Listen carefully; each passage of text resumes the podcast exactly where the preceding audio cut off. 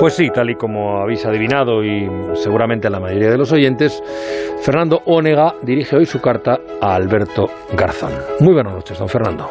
Muy buenas noches, Juan Ramón, y buenas noches al señor ministro de Consumo, don Alberto Carlos Garzón Espinosa.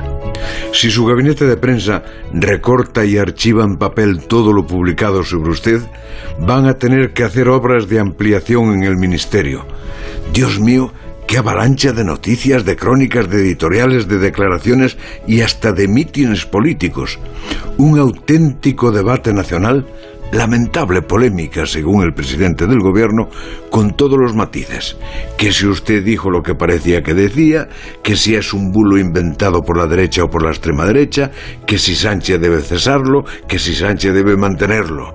Su compañera sentimental ministro es la pelotera.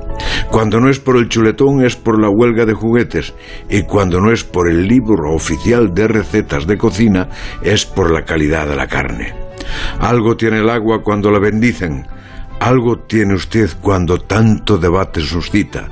Algo tiene el Ministerio de Consumo que tanta polvareda levanta. Lo que este escribidor quiere decirle, don Alberto, es primero que usted perdió una magnífica oportunidad. Pudo haber suscitado un debate necesario sobre las macrogranjas y muchos le seguiríamos, y cometió el pecado imperdonable en un ministro, decir en un país importador que la carne que le vendemos es de mala calidad. No alegue que es un bulo, es lo que está escrito, aunque quizás se simplifiquen los titulares. Y con ello deja mal a su gobierno que no garantiza la calidad y permite el maltrato animal. Eso, ministro, se dice en el Consejo de Ministros y se publica en el Boletín Oficial del Estado.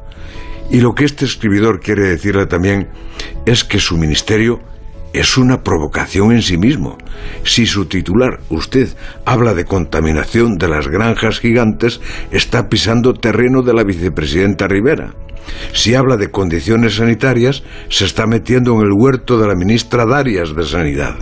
Si perjudica el comercio de la carne, cabrea a la ministra Maroto y si habla de ganadería, subleva al ministro del ramo, que es don Luis Planas, que además es de alimentación y hoy no se pudo contener. Si alguien va a entrar en su negociado, dijo, lo menos que puede hacer es llamarlo. Vistas así las cosas, señor Garzón, no es usted el que sobra en el gobierno, el que sobra es el ministerio. La brújula.